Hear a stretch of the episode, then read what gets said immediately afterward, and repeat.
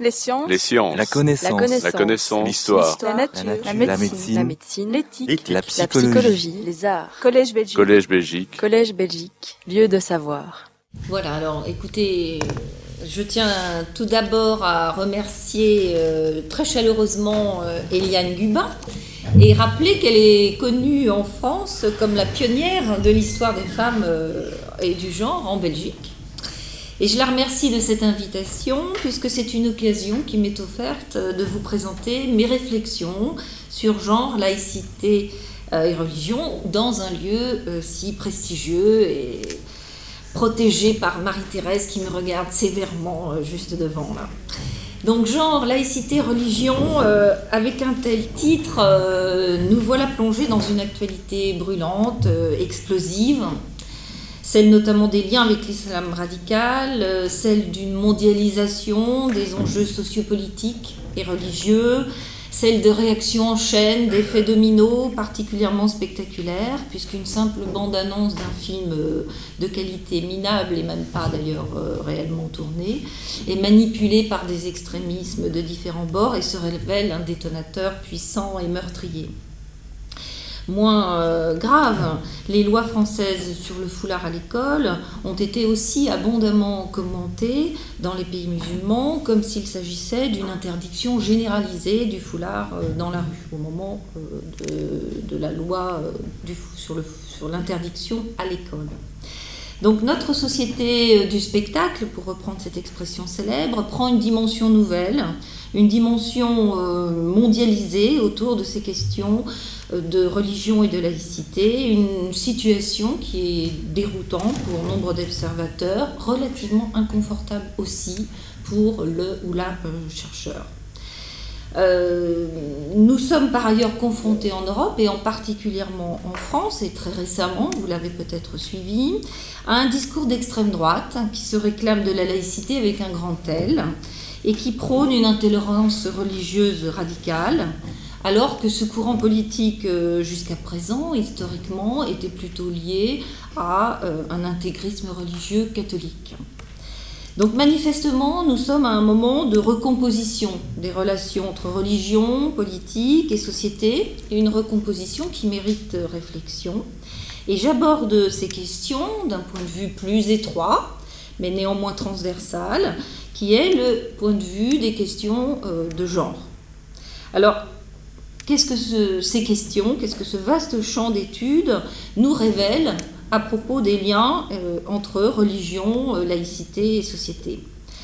Dans nombre de ces débats, euh, j'en ai évoqué quelques-uns, mais dans nombre de ces débats autour de religion et laïcité et autour des liens entre l'Occident et les pays musulmans, l'émancipation des femmes et l'égalité des sexes sont devenus des points de focalisation majeurs. D'un côté, on peut se réjouir que l'égalité devienne ainsi un principe débattu, actif, alors que longtemps, euh, les historiennes ont montré que l'occultation, le silence avaient été un poids euh, terrible à, à combattre. Mais s'agit-il d'une préoccupation aujourd'hui réellement favorable aux femmes, ou favorable à certaines d'entre elles contre d'autres, ou encore d'un principe simplement brandi sans application concrète? Faut-il croire au choc des cultures qui opposerait un Occident égalitaire ou une ère musulmane rétrograde? Sans nier les disparités évidentes, on peut tout à fait en douter. En revanche, la question se pose comment concilier liberté religieuse et respect des droits des femmes? Comment ne pas non plus évincer d'autres questions fondamentales qui concernent le christianisme, comme celle du droit à l'avortement en Europe ou dans le monde? Une question qui continue et des droits qui continuent à être bafoués et à provoquer des drames humains que les féminismes occidentaux ont tant dénoncés depuis les années 1950. Pour aborder ces questions difficiles, je resterai à ma place, celle d'une chercheuse, historienne de formation, qui émet plus d'hypothèses qu'elle ne propose de solutions, et encore moins des solutions toutes faites que réclame le monde médiatique. Le recul historique, l'immersion dans les études de genre incitent euh, moins à trouver des solutions qu'à essayer de relever la complexité et les paradoxes qu'offre euh, la- l'actualité. Donc vous m'excuserez, je ne suis pas là pour présenter quelque chose de tout emballé, de tout fait et, et qui puisse être d'usage euh, rapide en sortant de cette conférence. C'est davantage une façon de poser des questions et d'essayer de se retrouver dans un écheveau d'évidence euh, qui semble souvent plus confus que, clair. Euh, donc j'entends profiter cette occasion qui m'est offerte pour vous livrer ces questions qui sont l'objet de, ma recherche euh, où je travaille plutôt dans le cadre français, donc mes exemples sont principalement pris dans le cadre français, sur le 19e et le 20e siècle. Et c'est aussi une des particularités sans doute de mon regard, qui n'est qu'un regard parmi d'autres hein, dans les études de genre, qui est cet effet de recul, hein, cet effet de longue durée qui sans doute incite à relever davantage certains phénomènes, peut-être des continuités ou des moments de rupture. Euh, en effet, comme l'a rappelé Eliane Gubin, euh, après avoir consacré une partie de mes travaux euh, à l'histoire des féminismes et à l'histoire des droits des femmes, j'ai poursuivi, euh, si vous voulez, inspiré par mes propres découvertes, j'ai poursuivi mes recherches sur genre et laïcité et religion, sur genre, laïcisation et sécularisation, et c'est aujourd'hui un thème qui, sur lequel je, je travaille.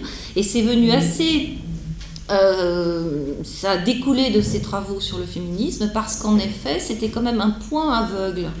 Euh, quand nous avons commencé à travailler sur ces sujets, nous n'avions en tout cas en France pas beaucoup de de lien avec l'histoire des religions ou avec la sociologie du fait religieux. Et en fait, c'était quand même une question tout à fait fondamentale dans la dynamique d'accès à l'égalité des droits. Euh, c'était une question aussi assez fondamentale dans euh, la prosopographie ou dans ces biographies croisées que nous pouvions mener sur, sur ces militants et ces militantes. Donc je voudrais vous présenter un, exposé en, quatre points J'aimerais m'attarder, en espérant ne pas répéter ce que vous avez éventuellement entendu hier, j'aimerais reprendre un peu ce concept de genre et vous redonner quelques précisions très générales sur ce concept, puisque récemment, euh, de polémiques assez vives ont attaqué de front l'usage même de, de ce concept. J'aimerais ensuite développer, à partir de cette définition du genre, développer la façon dont on peut aborder le domaine religieux à partir de ce questionnement de genre.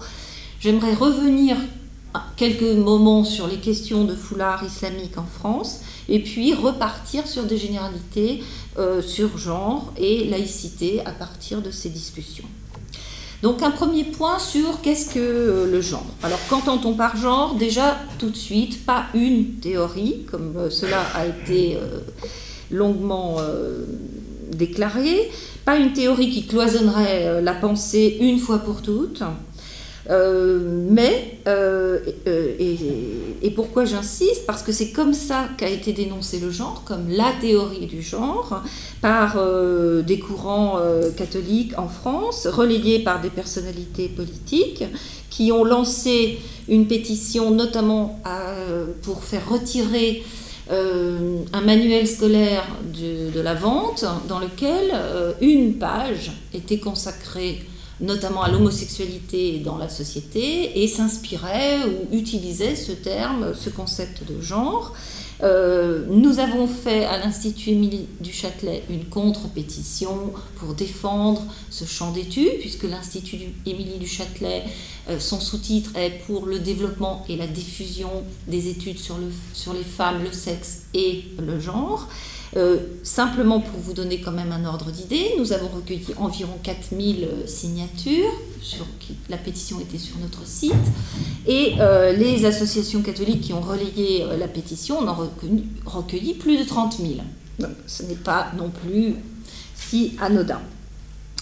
Donc cette opposition relayée par, le, orchestrée aussi hein, par des, courants politiques, a néanmoins finalement eu un côté positif, c'est qu'il y a eu un grand, euh, une grande curiosité pour le genre. Et on s'adressait à nous en nous disant, mais expliquez-nous, euh, en fait, et on veut vous soutenir, mais en fait, qu'est-ce que ça veut dire? À quoi ça sert? Comment l'utiliser? D'où d'ailleurs euh, l'idée de faire des assises de, l'Institut Émilie du Châtelet sur ce thème, le genre, à quoi ça sert, qu'est-ce que le genre? Donc ma position à cet égard est claire. Hein. Je me situe dans un champ international de sciences sociales et de spécialistes d'études de genre, et je m'oppose tout à fait à l'interprétation erronée que produisent ces opposants au concept de genre. Donc non, il ne s'agit pas d'une théorie qui conduirait, si vous lisez les quelques livres qui sont parus récemment autour de cette controverse, donc non pas d'une théorie qui conduirait à l'indifférenciation des sexes ou au tarissement de la procréation ou à l'homosexualité généralisée de l'humanité, euh, comme on craignait au début du XXe siècle d'ailleurs, euh, face au féminisme, l'envahissement d'un troisième sexe, il y a un joli livre d'ailleurs sur, ce troisième sexe.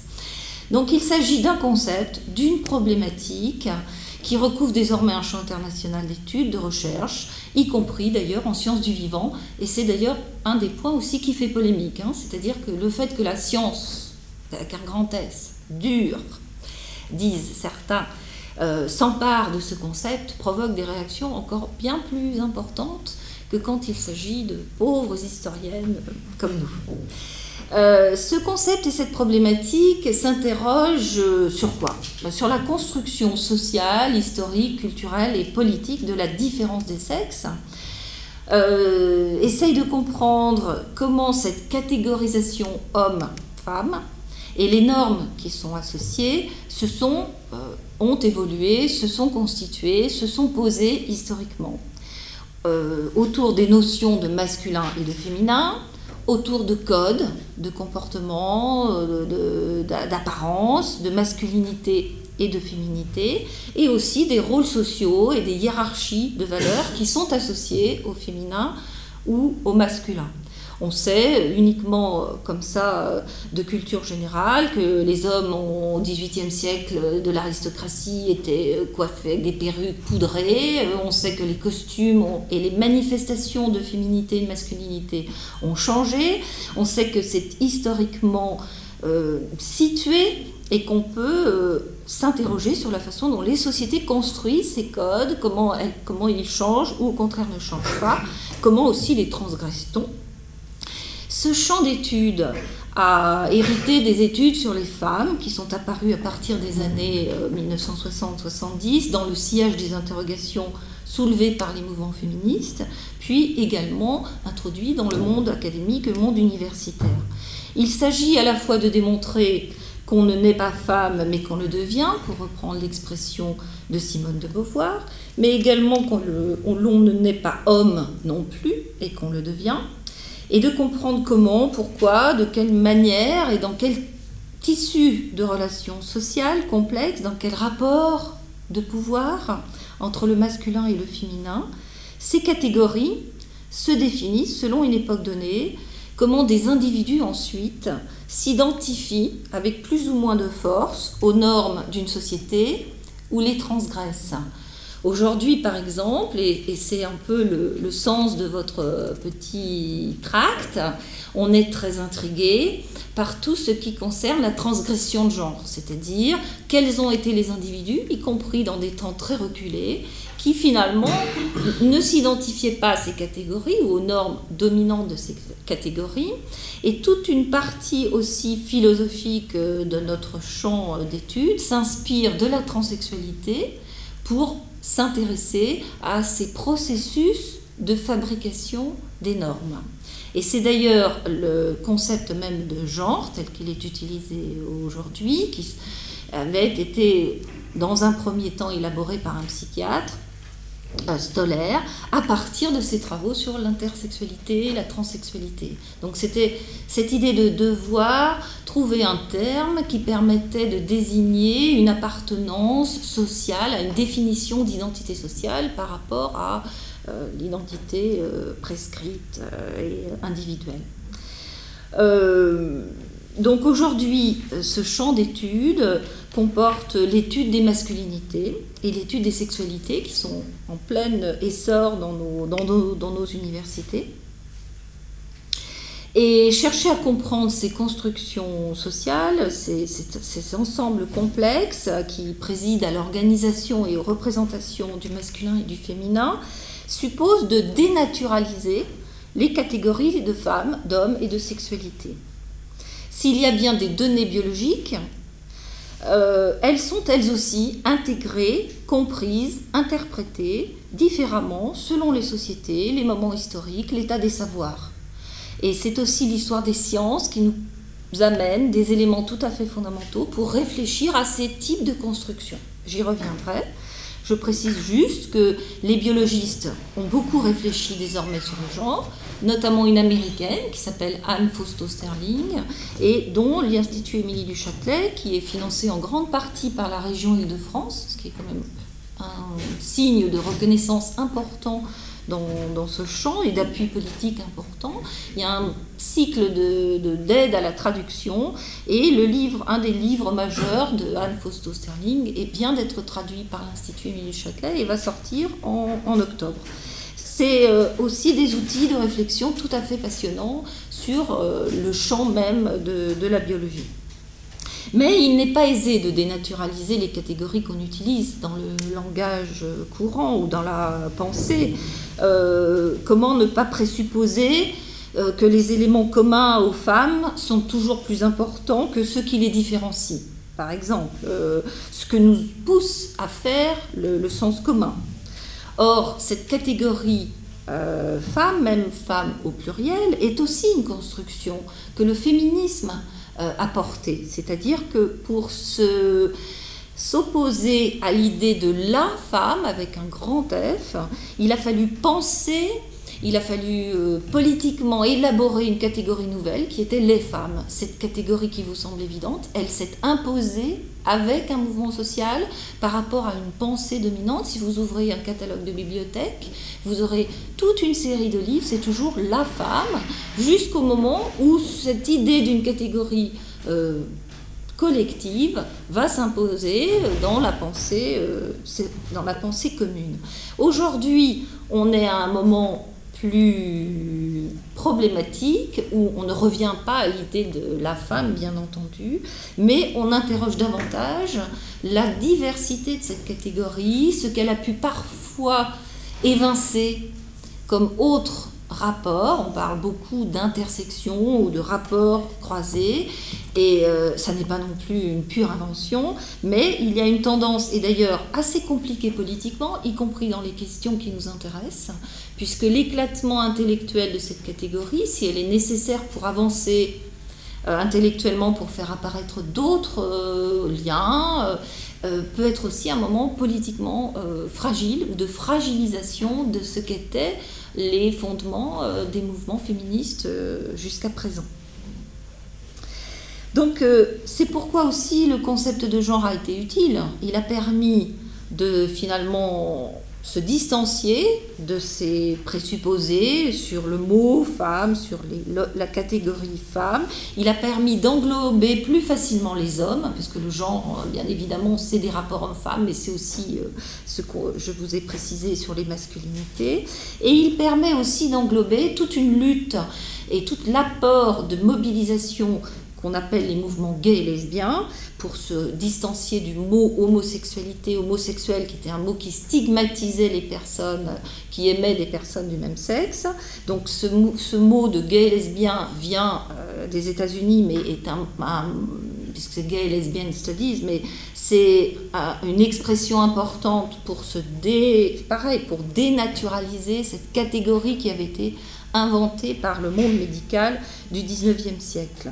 Donc le genre, les études de genre incluent désormais, euh, si vous voulez, aussi bien cet ensemble femme, cet ensemble homme, cet ensemble rapport homme-femme, cet, aspect transgenre, c'est-à-dire tout ce qui ne rentre pas dans ces catégories, et l'histoire des sexualités et des différentes catégories, euh, puisque la, sexualité a son histoire aussi. Euh, juste un rappel pour peut-être repréciser pour les personnes qui seraient moins familières à ce, à ce concept, à ce terme de genre, on a beaucoup dit que c'était une traduction du mot de gender et que c'était une importation euh, dangereuse euh, américaine. On a, il y a souvent ce fantasme hein, des États-Unis comme un, un lieu d'élaboration trop radical. Euh, mais en fait, le mot genre existe dans la langue française et il est bien inspiré de ce mot genre dans le sens grammatical, puisque le, le terme même de genre dans le sens grammatical renvoie bien à l'idée de convention sociale. Ça renvoie bien à l'idée que c'est une convention du langage qui va déterminer du masculin et du féminin. On sait que les mots n'ont pas le même genre selon les langues. On sait aussi combien les mots ont des sens implicites, des, significations associées qui révèlent la hiérarchisation euh, de ce que Françoise Héritier, cette grande anthropologue, a appelé très joliment la valence différentielle des sexes. Donc, euh, par ailleurs, n'oublions pas que certaines langues ont aussi un genre neutre, ce qui fait aussi réfléchir sur les différentes élaborations de, catégories, et peut-être que le français, qui ne connaît pas ce neutre, résiste davantage à l'idée qu'on pourrait imaginer une autre catégorie. Euh, certaines sociétés ont même une catégorie réelle, euh, comme les Inuits par exemple, qui n'est ni homme ni femme, ou mi-homme, mi-femme. Hein. Donc là aussi, l'apport de l'anthropologie, c'est quelque chose peut-être je n'ai pas suffisamment précisé, j'ai parlé de la biologie, mais c'est vraiment un champ pluridisciplinaire. Et c'est aussi une caractéristique de ce champ d'études que d'échanger avec différents pôles disciplinaires et de se nourrir beaucoup des apports de la philosophie, de l'anthropologie, de l'histoire, etc. Alors venons-en maintenant à genre et religion. À partir de, ces, de cet bouillonnement de, questions autour du genre, euh, que dire de façon très générale sur les religions, et notamment pour quand même rester dans un champ plus modeste, sur les religions monothéistes Bien sûr, elles font partie de ces ensembles qui ont forgé des systèmes de représentation du masculin et du féminin, qui ont contribué à la hiérarchisation entre les sexes, en assignant des rôles, des symboles, en prenant des interdits, en mettant en avant une narration des origines qui prend l'appropriation euh, pour modèle originel, donc euh, l'idée d'un homme et d'une femme à l'origine euh, du monde. Donc diront certaines études un schéma hétérosexuel qui, qui part, qui serait la norme absolue. Dans les sciences sociales des faits religieux, on approche les religions comme fait social, euh, dans leur relation avec politique, la politique, la société, et non comme des faits révélés. Hein, c'est ça qui nous intéresse, c'est l'idée de comment les sociétés, on, voilà, on, ne se prononce pas sur révélation par révélation. Là, on serait dans le domaine de la théologie, c'est pas le domaine que j'aborde. L'étude des religions, l'étude sociale, sociologique des religions, est fondamentale pour comprendre ce qu'on pourrait appeler, comme certains collègues viennent de l'élaborer, euh, un régime ou des régimes de genre. C'est-à-dire ce, genre, si on considère que c'est un système, que c'est un processus de construction hein, qui mélange plusieurs ingrédients, les religions ou la religion euh, majoritaire, si on est dans un pays où il y a une religion majoritaire, instaure un régime de genre. Mais dans une même société, plusieurs régimes de genre coexistent puisqu'on aura plusieurs sphères qui vont être plus ou moins indépendantes les unes des autres, et plusieurs régimes de genre qui vont peut-être s'affronter ou au contraire aller dans, dans, le même sens. Que dire de l'étude euh, sociologique euh, des religions et quels sont ces types de régimes de genre? On peut être frappé euh, par rapport à d'autres sphères, notamment le, le politique, à quel point les religions ont été des conservatoires pourrait-on dire, de forme élémentaire d'un mode de pensée patriarcal. Mais elles ne sont pas pour autant hors de l'histoire ou hors du social. Donc si elles forgent le genre, et encore aujourd'hui, elles participent à cette construction selon des symboliques en fait très complexes. Mais elles sont aussi forgées par lui, alors là, c'est peut-être un peu plus difficile à comprendre, mais si on s'intéresse à tous ces questionnements autour de comment se construisent ces catégories et quel est le rôle des religions à l'intérieur de ces catégories, euh, on est obligé de constater que euh, les religions sont aussi forgées par un système de genre. Elles n'inventent pas non plus un système de genre, elles peut-être le réorganisent-elles, le resymbolisent-elles, mais elles en héritent aussi c'est-à-dire qu'elles sont pensées, organisées en fonction des sociétés dans lesquelles elles sont apparues, et puis dans lesquelles elles ont évolué et dans lesquelles elles évoluent encore. Donc on peut se référer ainsi et ça, c'était tout un travail passionnant de la théologie féministe, à laquelle on peut vraiment rendre hommage intellectuellement. On peut aussi se référer, par exemple, aux conditions d'élaboration des textes qui ont fondé euh, les différentes religions et qui n'ont pas favorisé, par exemple, la mémoire des femmes prophètes ou des femmes actives. Et un des premiers livres de théologie féministe s'appelait d'ailleurs En mémoire d'elle, d'Elisabeth Sussler. Euh, qui rendait euh, finalement au récit, qui réintroduisait au récit historique ou au récit biblique des figures historiques de femmes prophètes, comme d'ailleurs dans l'histoire des femmes, nous avons réintroduit des grandes figures féminines à l'intérieur d'un récit historique qui se déclinait qu'au masculin. On peut aussi parler, toujours dans ce qu'a apporté la théologie féministe, des effets de l'institutionnalisation, euh, notamment de l'Église chrétienne, qui au moment où elle devient une forme de pouvoir institutionnalisé, euh, écarte encore davantage euh, les femmes. Donc il y a à la fois des, actions religieuses qu'on va analyser comme étant des actions qui produisent du genre, et puis il y a aussi l'analyse des religions euh, dans ce qu'elles ont hérité d'un certain type euh, de relation de genre. C'est un double mouvement qu'il ne faut, à mon avis, jamais oublier, forger le genre et être forgé par lui. Les outils conceptuels du genre permettent de montrer donc les fondements androcentrés de la théologie, des rites, des pratiques, permettent de cerner les rapports de pouvoir entre hommes et femmes à l'intérieur même de l'organisation religieuse, euh, de montrer les mécanismes de ce qu'on peut appeler la domination masculine. Euh, ceci dit, c'est aussi intéressant, historiquement, mais aussi euh, politiquement ou dans la politologie, de comprendre comment ces espaces religieux, j'y reviendrai, ont pu être des poches de résistance pour les femmes face à des mondes séculiers qui euh, les obligeait notamment à des mariages qu'elles ne souhaitaient pas. Il y a aussi toute une euh, relecture euh, de l'histoire religieuse du point de vue du genre ou du point de vue de l'histoire des femmes, qui permet de montrer ces poches de résistance que les domaines religieux ont pu offrir aux femmes. Donc ces caractéristiques androcentrées, partage des espaces, partage du pouvoir, pouvoir masculin, euh, on est bien d'accord, euh, ne sont pas toutes propres au monde religieux. Donc il y aura des aspects de genre, des régimes de genre propres au monde religieux et des aspects qui seront communs avec euh, le monde séculier. Mais elles relèvent toujours de mécanismes communs à une époque, à un contexte, à un moment, à des formes de pouvoir, d'institutions, même si le religieux génère, comme je l'ai dit, sa spécificité de genre ou son régime de genre spécifique. Il y a toujours un lien entre religion et société et des éléments communs. il y a toujours une porosité entre le religieux, le social et le politique. Donc qu'est-ce que nous apporte euh, le concept de genre sur l'histoire ou sur l'approche de ces liens? C'est peut-être justement de montrer encore davantage cette porosité et euh, le religieux comme fait social. Et peut-être cela nous incite encore plus à ne pas substantifier le religieux c'est-à-dire à ne pas conclure d'emblée que la religion aurait forcément en soi une prédisposition à soutenir ou à générer la domination masculine.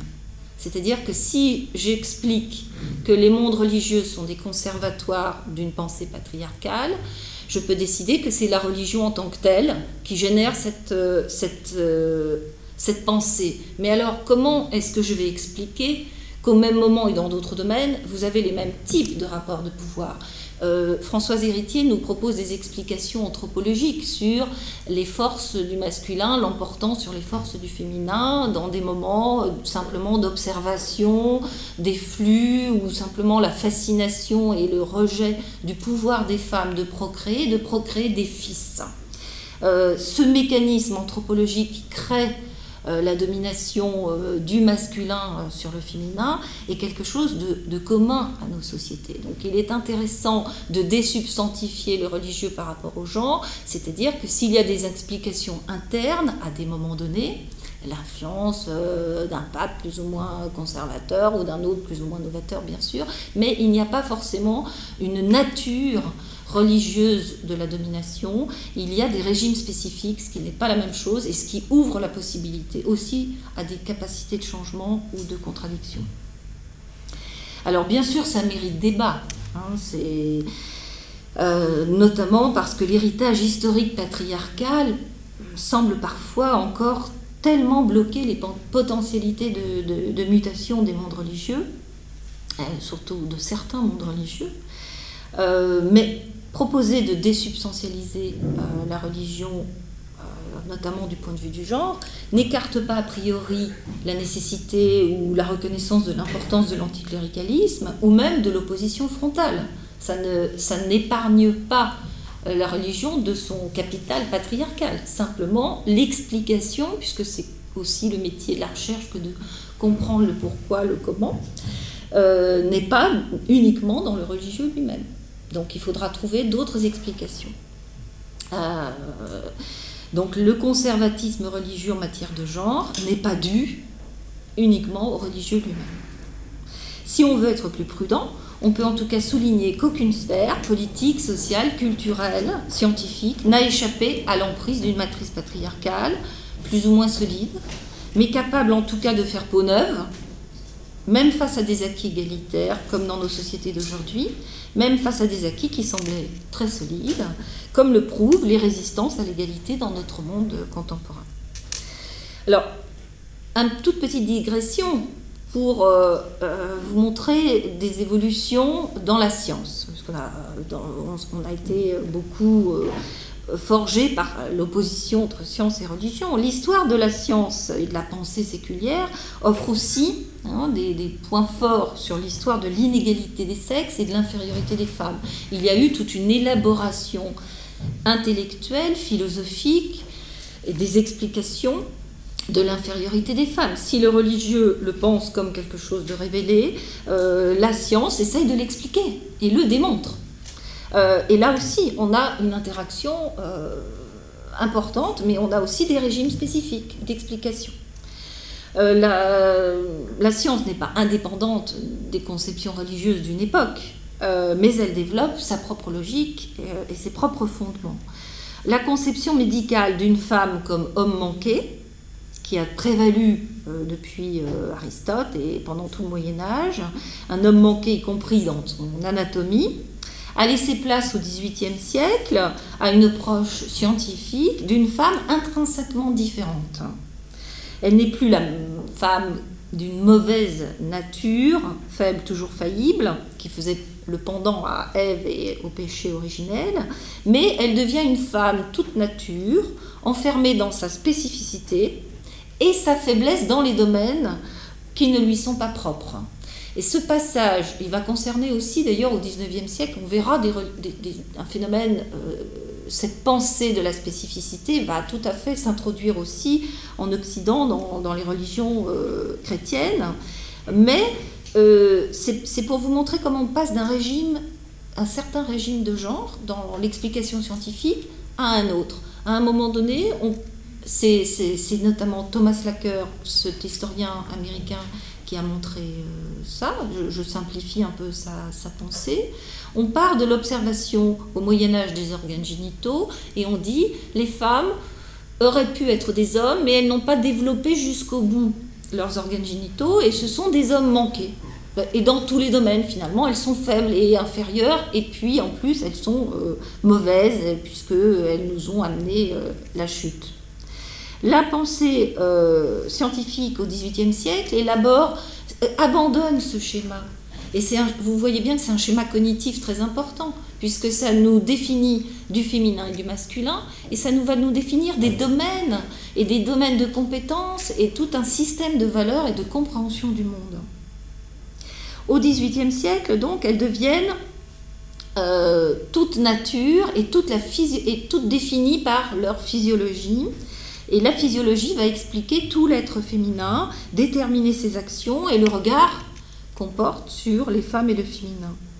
La dichotomie des sexes valorise donc certaines, enfin cette idée donc de la dichotomie des sexes valorise des qualités dites féminines, le sentiment, l'intuition, la douceur, qu'on va opposer à des qualités qu'on valorise du côté masculin, la raison, le courage, donc cela influence euh, la façon de penser aussi euh, de tout ce qui est produit par les femmes. euh, qui vont être, par exemple, dans le domaine artistique, assimilés à un art féminin. Vous aurez une conférence là-dessus. Ça a été très important jusqu'à des époques assez récentes.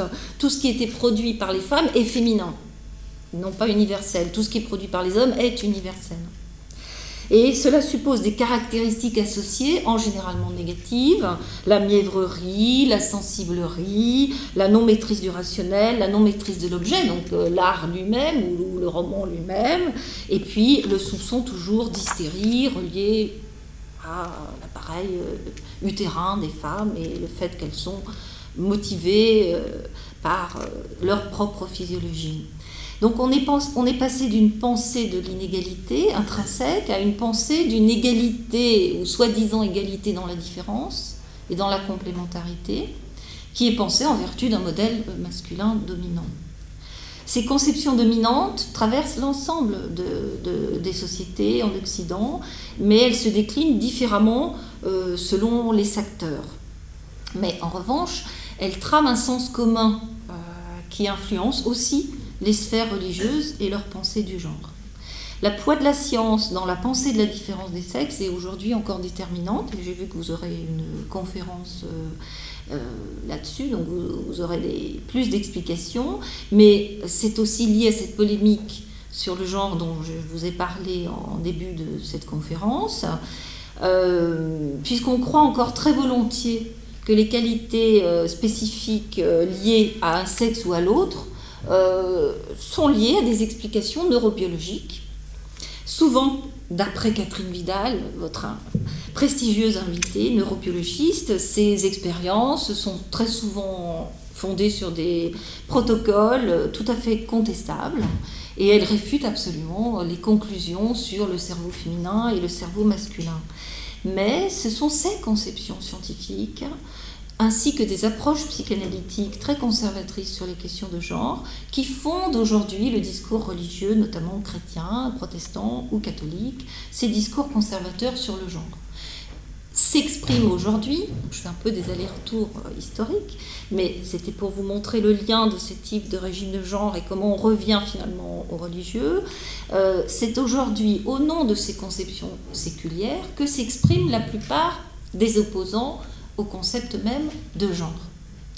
Notons euh, au passage que c'est principalement aujourd'hui, hein, ça n'a pas toujours été le cas, mais c'est principalement euh, autour, en tout cas en France, du mariage homosexuel qui est à l'agenda politique que et, de l'homoparentalité euh, que se focalise cette opposition. C'est quelque chose qui est extrêmement. Ça, déclenche une opposition extrêmement vive. Et peut-être que le terrain est perdu en Belgique, et donc peut-être qu'en France, euh, il y a nécessité de résister, puisque c'est quelque chose qui, résiste encore beaucoup dans le monde et dans la mentalité euh, française. Euh, au XIXe siècle, euh, seuls quelques féministes, hommes et femmes, contestaient l'idée que les qualités féminines correspondaient à des activités spécifiques et que donc il fallait limiter leur, euh, champ d'action. il fallait limiter leur champ d'action, disait l'idéologie dominante de genre, il fallait contenir leur action à la sphère privée ou à des sphères de l'intime ou des sphères dites féminines et à la religion. On y revient là. C'est-à-dire que l'association femmes-religion a ainsi longtemps très fortement tramé la pensée de la différence des sexes. Et on a toute une euh, association euh, de la pensée séculière, pour, euh, pour, parler de façon commode, hein, l'opposé à la pensée religieuse, qui finalement va associer de façon soit condescendante, soit euh, valorisante. C'était pas forcément dévalorisant ou pensé de façon dévalorisante, mais c'était le domaine des femmes. Et c'était un domaine féminin. Et longtemps, cette association euh, perdure euh, et, en France, disons, nourrit beaucoup la pensée laïque anti-suffragiste notamment, ou la pensée laïque anti-féministe. C'est-à-dire qu'il y a, parmi nos nombreux paradoxes, on a un héritage laïque assez fortement, on n'a pas que ça, on y reviendra, mais il y a aussi un héritage laïque assez profondément misogyne et antiféministe, et euh, qui quelquefois s'oppose à des héritages religieux qui étaient phylogènes, c'est-à-dire pas forcément pour l'égalité et sûrement pas forcément dans le domaine politique, mais qui valorisaient certains types euh, de féminité, d'activité féminine. Bien sûr, limité dans un domaine, mais c'est quand même pas la même chose que d'être euh, dans l'idée que tout ce qui viendrait des femmes est mauvais, comme par exemple Proudhon, notre cher grand penseur socialiste du 19e siècle, l'a écrit hein, en toutes lettres. Donc euh, voilà, je ne vous donne que des paradoxes, je ne vous donne que des contradictions. J'essaye de dire que on ne peut pas raisonner avec des oppositions simples. Ça n'empêche pas d'analyser une situation, de, faire la part de ce qui semble être euh, dangereux, pas dangereux, euh, ça n'interdit pas ensuite d'aller jusqu'à une conclusion. Mais les présupposés de cette conclusion, mon rôle ou mon travail, c'est de montrer qu'elles sont toujours euh, très, très complexes. Dans cette sphère euh, religieuse, on peut bien sûr analyser aussi comment se sont répartis les pouvoirs, les tâches, les espaces, j'en ai déjà parlé, entre hommes et femmes. Et là, une analyse de genre dans le domaine religieux est très fructueuse parce qu'elle fait évidemment apparaître euh, des relations, des symbolisations euh, qui là aussi reprennent la valorisation du masculin ou le pouvoir confié aux hommes et puis bien sûr Dieu le Père. Enfin, on a toute une analyse possible et passionnante d'ailleurs de, de, ces univers androcentrés. Euh, les femmes, bien sûr, ont été cantonnées à certains espaces selon une tradition de la séparation des sexes qui a perduré assez longtemps, y compris dans les, dans les espaces religieux, ou encore aujourd'hui euh, dans le judaïsme orthodoxe, avec les femmes d'un côté, les, hommes de l'autre, et une certaine idée euh, du pouvoir, de la suprématie masculine. Mais dans ces espaces réservés, comme j'en ai fait allusion tout à l'heure, euh, le couvent, la congrégation ou la mission d'éducation religieuse des enfants, euh, des femmes, euh, sûrement pas toutes, ont pu trouver des formes d'expression, des usages de l'autorité, des expériences de l'autorité. pour certaines. en tout cas, un champ d'action important, et notamment, on pense aux congrégations du 19e siècle, qui ont été analysés notamment par cet historien catholique Claude Langlois, comme des lieux où les femmes pouvaient échapper à des mariages arrangés, à des normes bourgeoises, et trouver euh, ben, un mode d'action, euh, véritablement un, lieu d'engagement dans des domaines où n'existaient pas encore les professions euh, séculières. il y aura plusieurs niveau d'analyse en fait de ces phénomènes pour euh, peut-être pour, pour s'y retrouver euh, si on veut garder la complexité. En fait il y a des analyses structurelles des formes de pouvoir où on voit très clairement euh, la domination masculine et ses différentes façons de s'exercer. Mais on peut aussi faire des analyses à d'autres échelles et dans des espaces plus petits ou dans des espaces consacrés aux femmes, on peut s'intéresser à des groupes d'individus ou à des individus singuliers euh, dont les conceptions, les logiques, euh, les innovations sont à prendre en considération, quelle que soit là, on pourrait dire euh, dans un ancien terme, la superstructure est celle d'un pouvoir. À l'intérieur de cette structure s'élaborent toutes sortes de lieux d'expression des individus. Si on prend à une échelle plus petite, effectivement, on s'aperçoit qu'on ne peut pas réduire le champ religieux à uniquement euh, une, pure, une pure domination. Euh, donc, peut-être qu'avant d'évaluer euh, si tel et tel aspect est déterminant, l'aspect oppression ou l'aspect champ d'expression, agency comme on dit aujourd'hui, c'est-à-dire possibilité d'une capacité d'agir qu'offre le religieux, à des femmes, et des hommes aussi bien sûr, mais là on s'intéresse aux femmes. Euh, avant d'évaluer si c'est tel aspect qui est déterminant ou tel autre, selon les situations, les contextes, il faut déjà avoir conscience de cette complexité. Euh, donc, j'essaye d'apporter des éléments contre une conception trop caricaturale du religieux, que ce soit au plan historique ou au plan plus politique. Beaucoup ont insisté plus récemment dans le domaine historique justement sur les possibilités, ou même dans le débat social aujourd'hui sur l'islam, et sur les opportunités qu'offrent, les ressources personnelles qu'offre la religion. Maintenant, donnait-elle euh, plus euh, de possibilités aux femmes que la sphère séculière? Il me semble que c'est un débat beaucoup trop complexe pour poser la question de façon si simple. Il me semble que certains historiens, notamment Claude Langlois, pour qui on peut avoir beaucoup d'admiration d'ailleurs, mais peut-être euh, s'avance un peu beaucoup quand il parle d'espace d'émancipation. Euh, quand il étudie les congrégations féminines. Il me semble, oui, on pouvait échapper à une certaine condition. De là utiliser le terme d'émancipation, il me semble que c'est déjà plus délicat. Euh, moi, je le prendrais de façon plus, disons, plus prudente. Euh, de même, aujourd'hui, dans les travaux euh, de politologues ou de sociologues sur les femmes musulmanes, on, insiste aussi beaucoup sur la capacité d'agir des femmes, sur l'importance de, de, ces expériences, des potentialités intellectuelles. Euh, où au XIXe siècle, on a beaucoup aussi découvert, et tout à fait, euh, de façon tout à fait juste, hein, les innovations pédagogiques euh, parmi des religieuses ou des prises de responsabilité. On a aussi découvert un suffragisme catholique. de là à le en surestimer le rôle, alors que dans le cas français, par exemple, il est très vite atténué euh, en interne euh, et recouvert par la revendication du vote familial, où il n'était quelquefois même plus question d'accorder euh, le droit de vote aux femmes. Il y aurait une tendance aujourd'hui, effectivement, vous savez, dans, le monde académique, on procède beaucoup par par balancier. Donc après avoir sous-estimé l'apport de l'histoire religieuse qui a toujours été aussi un peu euh, à part de l'histoire sociale et politique, aujourd'hui il y a davantage de confrontation et c'est tout à fait euh, heureux et c'est tout à fait souhaitable.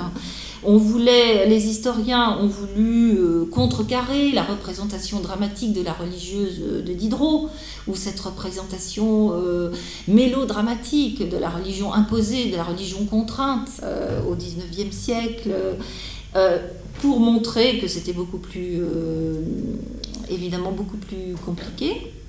Euh, il me semble qu'il ne faudrait peut-être pas passer dans l'excès inverse, qui est de voir plus que des individus ou des groupes d'individus et de ne plus du tout euh, s'intéresser à ce qui pouvait être aussi euh, une religion oppressive, des couvents non souhaités, et, on ne va pas passer disons, d'une historiographie peut-être trop anticléricale à une historiographie angélique sur ce point. C'est les deux, euh, voilà, c'est ces deux bords qu'il faut pouvoir tenir euh, ensemble. Euh, et peut-être ne pas abuser non plus du terme d'émancipation. Alors, à une époque plus récente, c'est bien sûr autour du foulard islamique que se sont posées toutes ces questions. Donc, est-ce un acte volontaire et consenti? Quelle est sa signification? Permet-il une capacité d'agir dans le cadre d'un islam réformé ou dans le cadre d'un islam européen? Euh, toutes ces questions et bien d'autres que je vais évoquer euh, ont été euh, posées. Donc j'ai essayé de poser un peu un préalable autour du genre, ensuite autour de la complexité genre et religion, et j'en viens à quelques pistes de réflexion sur les affaires de foulard en France, en, étant un peu brève, parce que ne peut pas aller au fond de toutes ces questions pour vous refaire tout l'historique. Rappelons peut-être simplement que ces questions sont associées à des peurs, à des amalgames dont il est difficile de se départir et que, évidemment, aucune réponse simpliste ne sera euh, satisfaisante. En France, simplement quelques bornes chronologiques, le débat a été lancé autour du port du foulard dans le cadre scolaire. C'est quand même très important de le rappeler. C'est-à-dire que toute la polémique qui a déjà été vécue de façon assez dramatique, assez violente, avec euh, beaucoup de surenchères, euh, le Munich de la République, les Vichy, tout le monde se, voilà, se, sont injuriés copieusement autour de, cette question sur, euh, sur les solutions qu'il fallait prendre.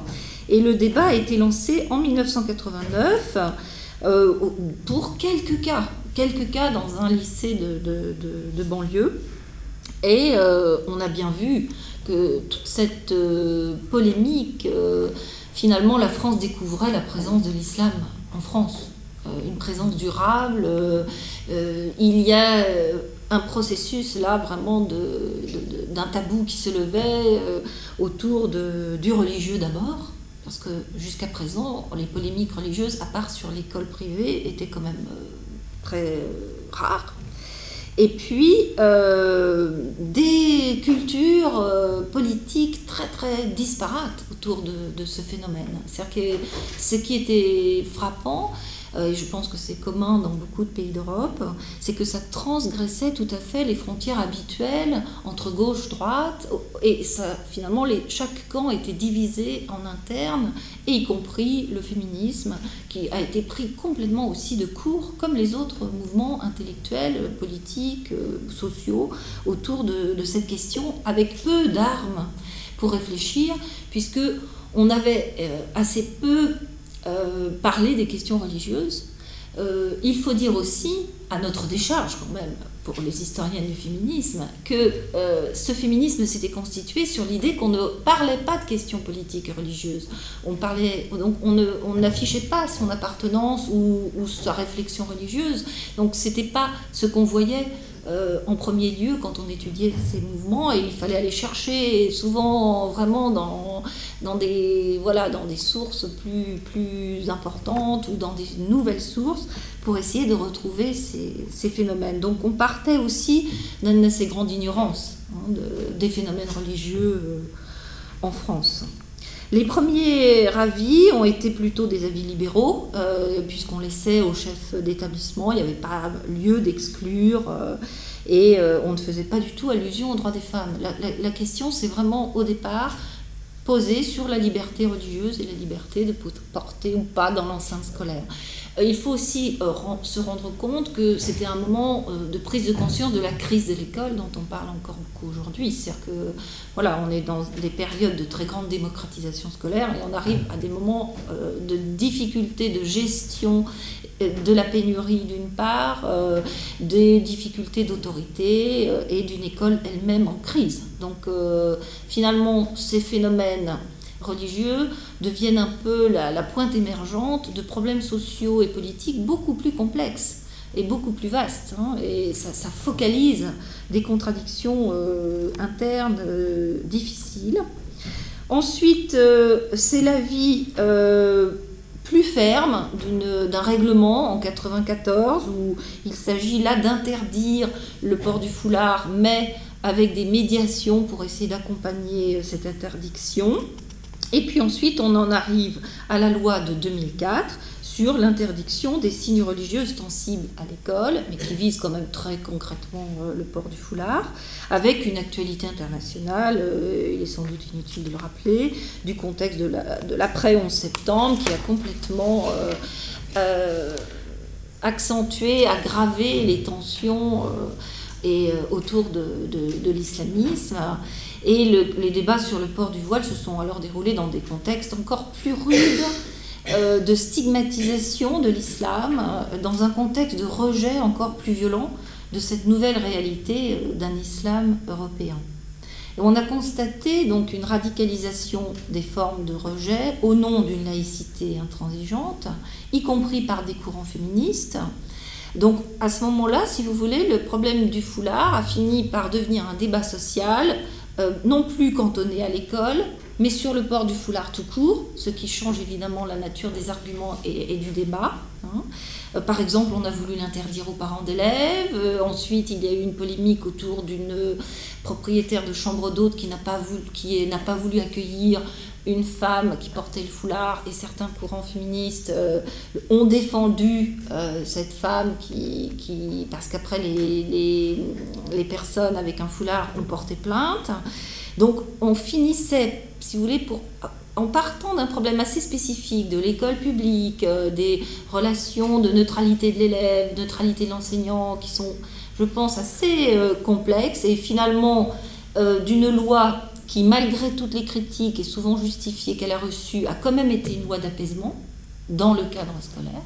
On en vient à un débat public qui euh, finalement euh, amplifie nettement la question et la change totalement, euh, enfin peut-être pas totalement, mais la change en tout cas profondément de nature, sur le port du voile en soi. une radicalisation aussi des pratiques de l'expression d'un certain radicalisme religieux, alors soit sous une forme tout à fait démocratique, associative, de qui rentrent dans la polémique, soit des pratiques de radicalisation de certains courants qui n'avaient jusqu'à présent pas exprimés, avec le port du voile intégral. D'où la polémique plus tard sur le port de la burqa, mais ça concerne un nombre très infime pour l'instant de, personnes, avec cette loi, cette, sorte de radicalisation du débat et des positions, on aboutit finalement à cette interdiction du port de la burqa dans la rue. Donc c'est quand même euh, tout à fait différent en avril 2011. Euh, Alors, euh, toutes ces on, sent quand même une, surenchère hein, de plus en plus euh, d'une partie euh, de l'expression euh, politique au nom de la laïcité ou de certaines laïcités. On sent aussi une radicalisation des politiques elles-mêmes, des législateurs. On, sent aussi une surenchère hein, des, deux côtés. Et une question qui reste tout à fait ouverte, comment tenir compte de la liberté religieuse? Et du respect des droits des femmes. Comment ne pas euh, rentrer dans l'idée euh, d'opposer forcément euh, l'un à l'autre Comment comprendre les enjeux politiques qui ont fait du foulard un étendard politique Parce que ce serait tout à fait naïf de ne pas reconnaître que le foulard est aussi un étendard politique. mais il faut aussi entendre, et de plus en plus de travaux le montrent, que ça peut être aussi une revendication identitaire qui, en particulier en Europe, mêle ethnicité, religion, une foi, euh, des jeunes filles qui disent euh, je, je, ne m'en remets qu'à Dieu et à Dieu seul, et donc j'échappe à mon père, mon frère, je n'ai plus qu'une seule autorité, euh, je peux me reconstituer autour de ça, aussi par rapport à un stigmate négatif, soit des origines ethniques, soit même de cette appartenance religieuse. On peut aussi euh, entendre euh, l'écho euh, des nouveaux discours minoritaires, voire ultra minoritaires, mais des nouveaux discours féministes musulmans qui proposent une relecture féministe du Coran, qui proposent une réforme favorable aux droits des femmes. et on est obligé de prendre en compte tous ces éléments pour pouvoir euh, essayer de, de, se faire une idée un peu plus claire du paysage euh, politique et religieux. Euh, on peut faire, dans une certaine mesure, sans non plus faire d'anachronisme, mais faire le parallèle avec ce débat auquel j'ai fait allusion sur le 19e siècle, sur ce débat sur l'émancipation des femmes dans les congrégations ou sur la capacité d'agir des chrétiennes au 19e siècle. Euh, finalement, elles étaient relativement indifférentes euh, ou même relativement ignorantes de ce qu'on nommait ou de ce qu'on a nommé ensuite historiquement la guerre des deux France. Elles participaient pas forcément activement à cette guerre des deux France. Elles étaient euh, dans un monde catholique et elles trouvaient une forme d'expression à l'intérieur de, ce monde sans forcément être directement mêlées ce serait indirectement, mais pas directement mêlé à la confrontation. Certaines, oui, certaines ont pris euh, des options politiques, mais d'autres, non. C'est-à-dire que sous une même euh, appellation, euh, vous avez des, façons de se situer par rapport aux enjeux politiques qui sont tout à fait contrastées tout à fait différentes. Euh, on peut aussi rapprocher ces attitudes, ce serait d'ailleurs plus judicieux, je crois, euh, des analyses du monde contemporain que font les sociologues des, religions euh, sur les recompositions du croire en Occident, c'est-à-dire des croyances beaucoup plus individualisées, individualistes, c'est-à-dire que c'est des individus qui se positionnent par rapport à la foi, mais qui sont, tout en étant euh, dans une croyance, même euh, dans un rite ou dans, euh, appartenant à une communauté, sont relativement éloignés des injonctions de comportement ont besoin du groupe, mais s'en détachent s'ils considèrent que ça n'est pas selon leurs voeux. Et c'est ce que des historiens ou des sociologues ont appelé le bricolage religieux d'aujourd'hui. On ne peut pas analyser les jeunes femmes musulmanes aujourd'hui sans penser qu'elles sont elles aussi à l'intérieur de démarches de bricolage religieux et qu'elles n'ont pas toutes ne portent pas toutes un étendard qui veut dire la même chose. Elles ont des interprétations individuelles qu'autorise la société dans laquelle elles vivent, qui les valorise comme individus, et elles réagissent aussi, peut-être là, de façon, euh, euh, disons, euh, moins maîtrisée, à ce, qu'on a, ce que les sociologues ont aussi appelé un marché religieux. C'est-à-dire qu'à ce bricolage correspond aussi des offres euh, d'un marché religieux avec aussi ses déclinaisons économiques et que euh, c'est à travers ces, sollicitations et en même temps ce bricolage religieux que se forment les identités religieuses d'aujourd'hui, à aussi à l'intersection d'un récit historique et national et éventuellement ethnique. Donc tout cela ne doit pas nous faire oublier néanmoins euh, le débat autour des normes religieuses, de leur signification revendiquée par nombre de pays euh, ou par des courants religieux extrêmement conservateurs qui décident que tel signe euh, équivaut à telle idéologie et il faut aussi pouvoir répondre à ces normes. Mais sans doute faut-il déjà considérer le territoire dans lequel euh, nous nous situons, et puis euh, ensuite euh, considérer l'ambivalence des individus à l'égard de ces normes quand ils sont dans des contextes démocratiques, et quand ils ne sont pas dominés par l'autorité. C'est-à-dire tout dépend de la liberté finalement dont les individus peuvent jouir.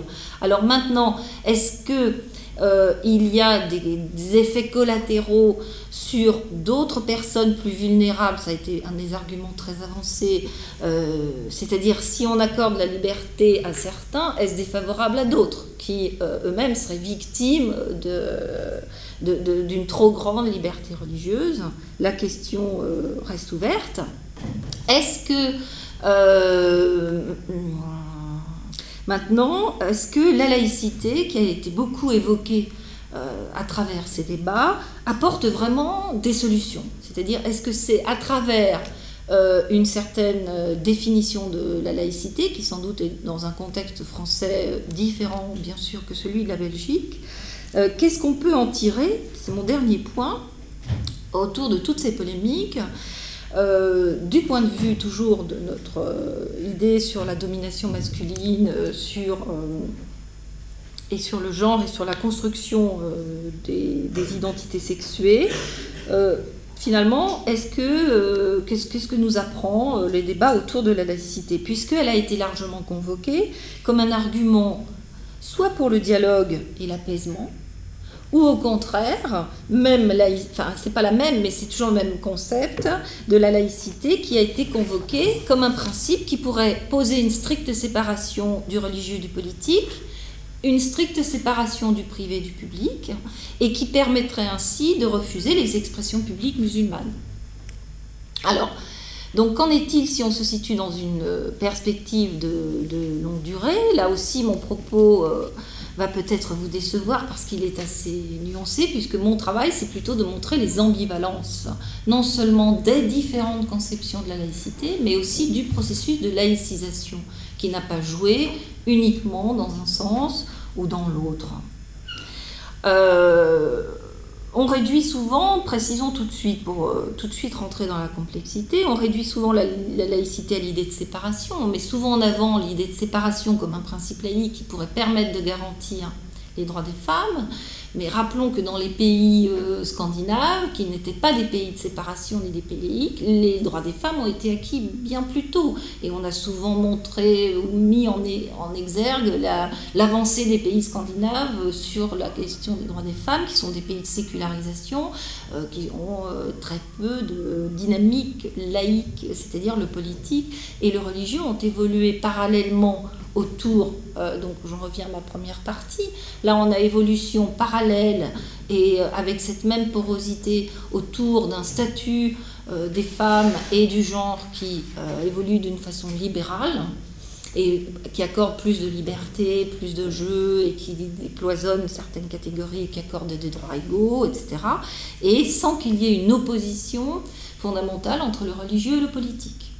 Donc euh, on est dans un autre contexte. Pourquoi c'est important de rappeler ça? C'est qu'en fait, euh, l'idée de séparation est fondamentale, par exemple, dans le contexte français, mais elle, a été un moyen, elle n'est pas forcément un objectif, elle a été un moyen d'instaurer un régime laïque. Elle n'est pas, forcément un objectif toujours en soi, et elle n'a pas forcément joué immédiatement pour, euh, pour une plus grande liberté.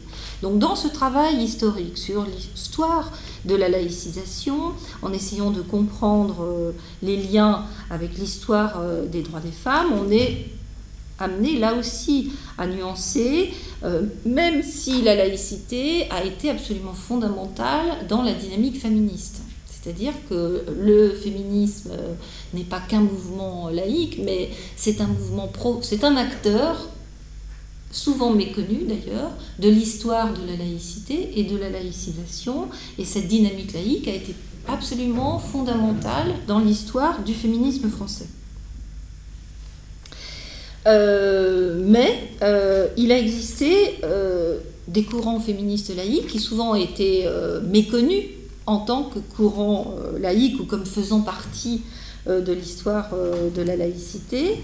Euh, et par ailleurs, ça a toujours été aussi un terrain d'expérimentation d'un certain pluralisme, parce que à l'intérieur de ce féminisme, il y avait plusieurs courants.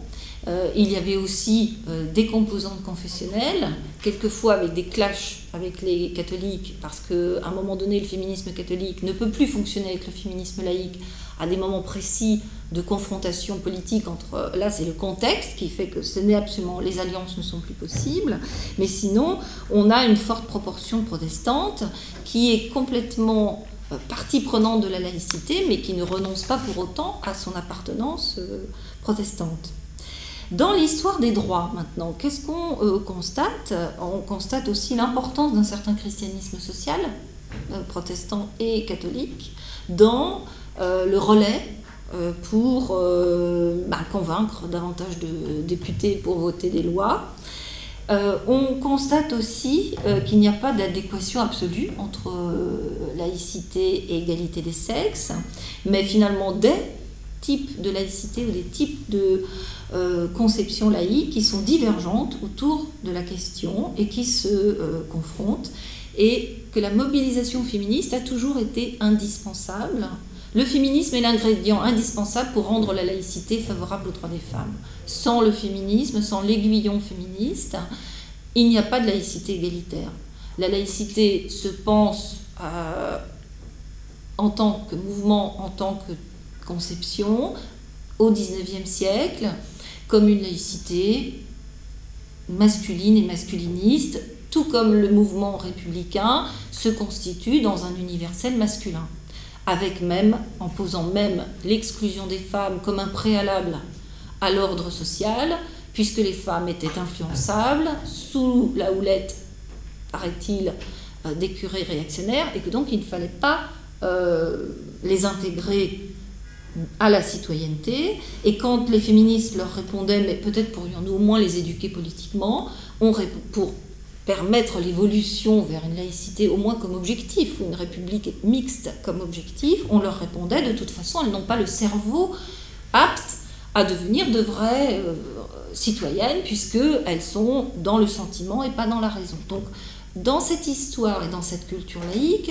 on est euh, malgré tout là aussi dans un régime de genre commun à toute une société, mais n'oublions pas qu'une minorité pense différemment. Déjà Condorcet, sous la Révolution française, qui est d'ailleurs un des penseurs disons, une des références philosophiques de l'histoire de la laïcité en France. Condorcet est un euh, de ceux qui pensent le politique absolument sans le religieux, et pense aussi la coéducation, et pense aussi les droits politiques des femmes. Mais quand Condorcet est redécouvert, parce qu'il avait été totalement oublié dans la première partie du 19e, quand il est redécouvert par les mouvements laïques, on efface totalement son euh, apport féministe qui sera redécouvert, lui, par les, par les féministes, hommes et femmes, qui, eux, luttaient dans le mouvement pour les droits des femmes et qui, eux, redécouvrent un Condorcet différent. Donc ce lien entre laïcité, égalité des sexes, il existe. Aujourd'hui, nous lirions Condorcet avec à la fois sa pensée religieuse ou anti-religieuse et sa pensée égalitaire, mais ce n'est pas comme ça que Condorcet a été redécouvert forcément. Il fallait une démarche intellectuelle volontaire ou avec une volonté de, chercher ce, lien pour affirmer que la laïcité pouvait être une garantie de l'égalité des sexes. Donc c'est un des courants, euh, mais qui finalement bataille contre un courant majoritaire qui euh, ne souhaite pas et dénie même la possibilité de ce lien. Par ailleurs, il y a une assez grande ambivalence, mais là je ne reprends pas toute l'histoire des femmes, mais dans le projet d'accès au savoir, qui en même temps est un projet d'émancipation, et là le terme est utilisé par... Euh, associé même à, ce projet d'école laïque, mais c'est une émancipation euh, de l'Église et de la pensée religieuse. C'est déjà une étape importante qu'on ne doit pas négliger dans l'histoire des droits des femmes.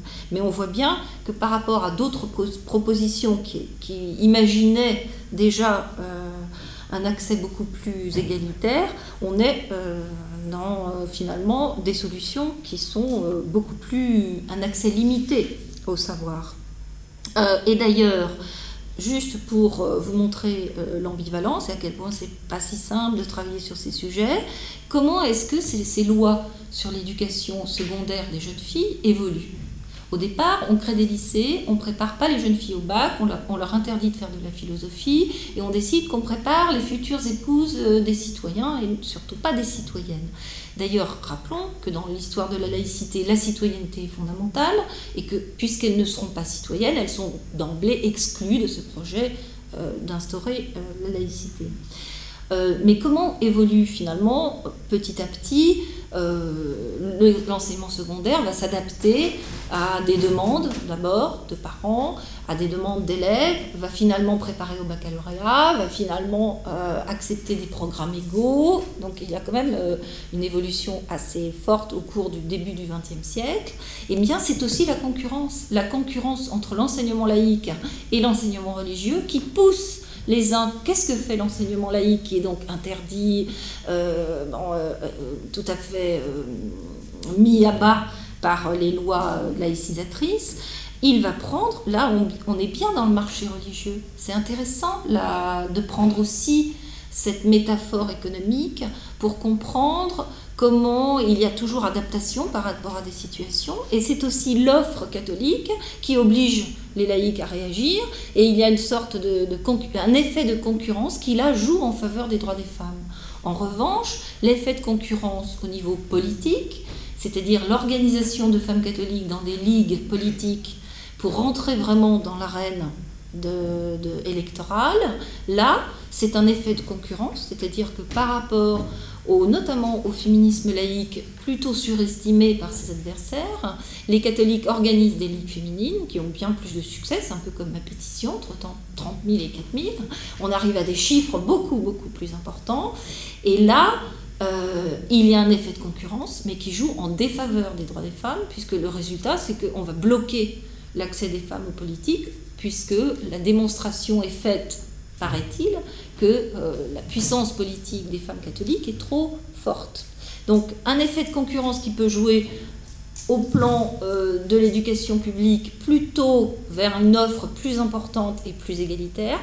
En revanche, au plan politique, euh, un effet de concurrence qui sera plutôt un effet retard sur les droits politiques. Rappelons qu'ils ne sont accordés en France, mais pour plusieurs raisons.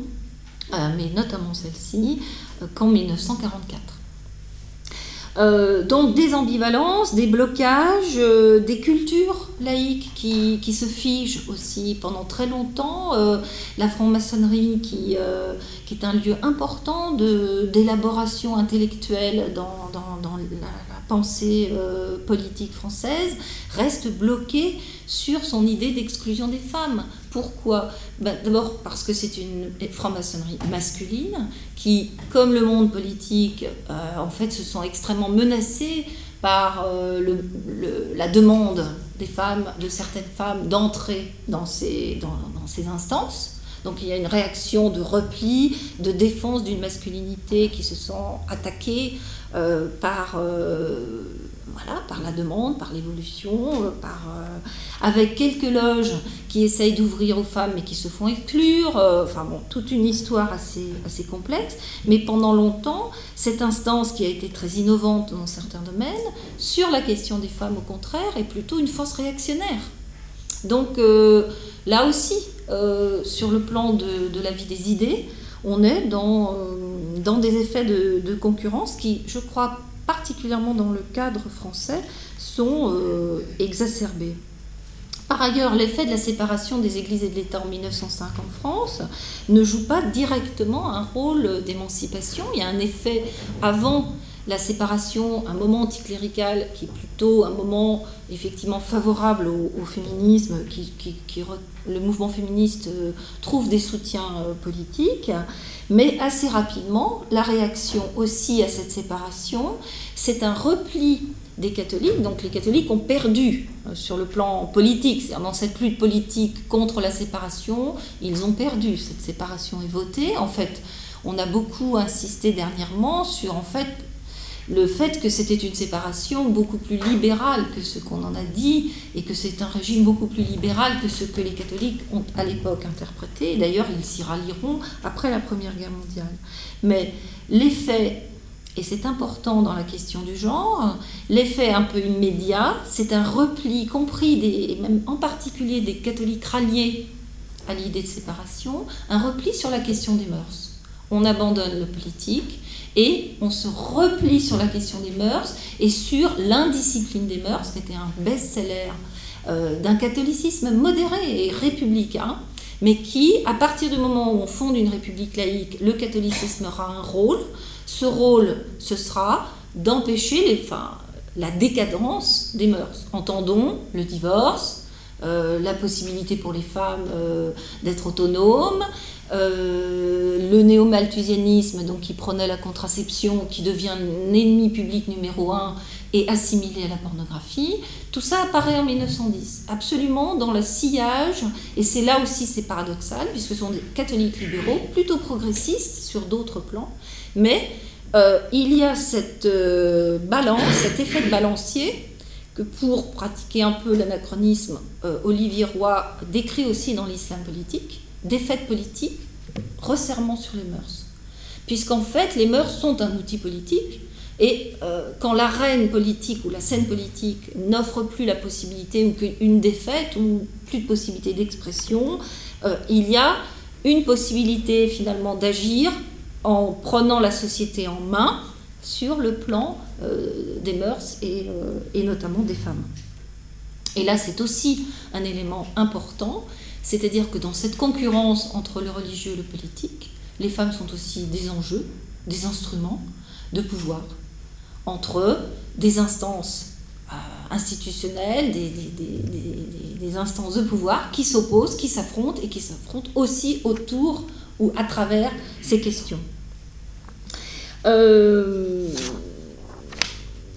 donc, euh, peut-être dernier exemple, mais après je vais peut-être vous laisser la parole.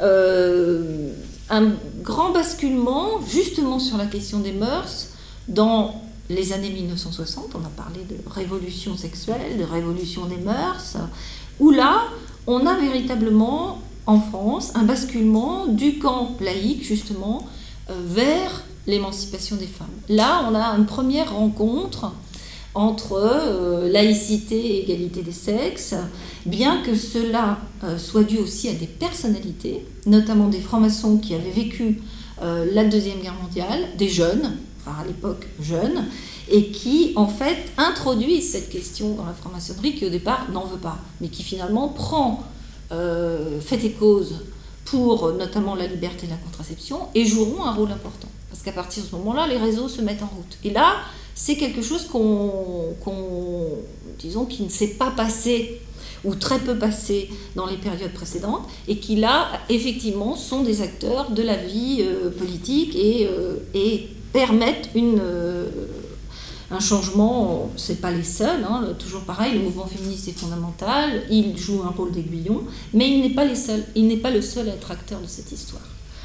Donc on pourrait continuer à essayer de comprendre les ambivalences de ces mondes. Ce qui est très important aussi dans les années 60, c'est l'importance des transformations internes, des sécularisations internes, euh, le rôle pionnier à nouveau des protestantes, mais le rôle aussi de catholiques en rupture de banc, ou de catholiques de gauche, ou de catholiques sociaux, qui sont tout à fait partie prenante de cette transformation radicale de la société, et qu'on retrouve comme acteurs, et c'est là où c'est aussi très intéressant d'avoir euh, un paysage, euh, disons, de culture, pas forcément confessionnelle, mais de culture religieuse, euh, des acteurs de cette transformation. donc il y a des évolutions parallèles. Il y a aussi des courants minoritaires, notamment par exemple un groupe de dominicains de Lyon, un groupe qui s'appelle Lumière et Vie, qui fait des numéros spéciaux en 1973 sur l'avortement de leur revue et qui sont voilà, un des moments d'une pensée catholique qui s'émancipe complètement de la doctrine catholique pour élaborer une théologie ouverte à la philosophie, ouverte aux sciences humaines, et qui font de la parole des femmes euh, et de la volonté de non-procréation un lieu éthique. C'est dit comme ça. Euh, donc bien sûr, ça n'a pas un impact euh, social, mais c'est des indices absolument néanmoins fondamentaux à analyser comme possibilité d'innovation religieuse à l'intérieur de monde et à la faveur d'un moment où il y a une grande porosité entre sciences humaines et théologie aussi, et où il y a toute cette théologie d'ouverture au monde qui, marque beaucoup les années 60 et 70. Alors, euh, quel lien euh, Aujourd'hui, on peut faire entre euh, aussi laïcité et, euh, et toutes ces, questions autour de, de, l'islam, qui est maintenant la deuxième religion euh, de France. Il y, a, il y a finalement là aussi acculturation mutuelle qui doit s'effectuer. Ce, qu'on constate dans l'histoire politico-religieuse autour des droits des femmes, c'est ça aussi. C'est une acculturation mutuelle autour d'une question à condition qu'il y ait un rapport de force favorable aux droits des femmes. C'est-à-dire qu'il y a toujours besoin euh, d'un aiguillon, toujours besoin d'une mobilisation, euh, d'une prise de conscience, euh, d'une voilà soulever les contradictions autour du genre, autour de la domination. Mais là, on s'aperçoit que la, disons, l'acculturation, hein, l'apostrophe, de la société française face à l'islam est loin d'être faite. C'est-à-dire qu'il n'y a pas encore euh, acceptation ni même connaissance euh, basique euh, de qu'est-ce que c'est que cette religion, quelles sont ses populations, comment il y a nécessité, il y a une, très grande ignorance et aussi une ignorance mutuelle. Donc il y a absolument nécessité d'un dialogue. Pour l'instant, le dialogue se fait plutôt dans la surenchère des, radicalités plutôt que, que dans un échange de, de points de vue plus, plus apaisés. Euh, et il est sûr que la méconnaissance à la fois de l'histoire des femmes et du genre, de l'histoire de la laïcité, a amené des arguments extrêmement spécieux, mais néanmoins très efficaces euh, dans, la, dans la controverse. Donc peut-être euh, juste voilà, vous rappeler quelques points sur lesquels je veux insister. Une religion n'est pas en soi ou oppressive, ou euh, elle est normative et elle peut évoluer. Elle est toujours dans un contexte et dans un contexte historique. Euh, elle, est, elle a toujours aussi utilisé l'outil des mœurs et, de la sexualité pour générer euh, son ordre interne, mais elle est aussi une ressource pour les individus, qui par ailleurs aujourd'hui sont de moins en moins inféodés à ces cadres et ces dictates comportementaux Euh, elles ont donc des régimes spécifiques de genre dont on s'aperçoit que ce n'est pas si évident euh, à, transformer. Euh, l'exemple du protestantisme français serait encore un peu différent, mais on assiste récemment plutôt à un recul d'une avancée égalitaire à l'intérieur de la fédération et, du protestantisme français, qui a joué pour l'instant un rôle pionnier, mais qui depuis une dizaine d'années est beaucoup en recul. Par ailleurs, la laïcité n'est pas non plus univoque, euh, elle est un cadre juridique, mais elle est aussi un projet sociétal qui a très longtemps été dissocié du projet d'instaurer l'égalité des sexes, mais qui, selon les rapports de force, a permis de jouer ou non en faveur de l'émancipation des femmes. Euh, la laïcité peut être euh, falsifiée, comme le dit le titre d'un livre de Jean Bobéro euh, récemment, qui s'en prend à la laïcité telle que le décline l'extrême droite. elle est aussi, on peut dire, plurielle, puisqu'en fait ce sont différentes conceptions, elle est aussi ce qu'en font les forces sociales. Elle n'a pas plus disons, après, on rentre dans un débat politique, mais euh, en tout cas, elle est interprétée de façon extrêmement contradictoire par les acteurs sociaux. Et euh, en historienne, peut-être j'insisterai en conclusion sur le contexte, euh, celui d'aujourd'hui, d'une crise, des difficultés économiques et sociales accrues qui marquent un certain déclin du monde occidental et qui du coup est tenté par un repli identitaire, par l'intolérance, euh, et qui se montre volontiers modèle euh, d'égalité des sexes, et qui pourtant génère aussi bien des inégalités concrètes et doit pouvoir s'interroger sur lui-même avant d'exclure quiconque ou quoi que ce soit. Voilà, je vous remercie. Les sciences. La connaissance. La connaissance. L'histoire. La, nature. La médecine. La médecine. L'éthique. La, psychologie. Les arts. Collège Belgique. Collège Belgique. Collège Belgique. Lieu de savoir.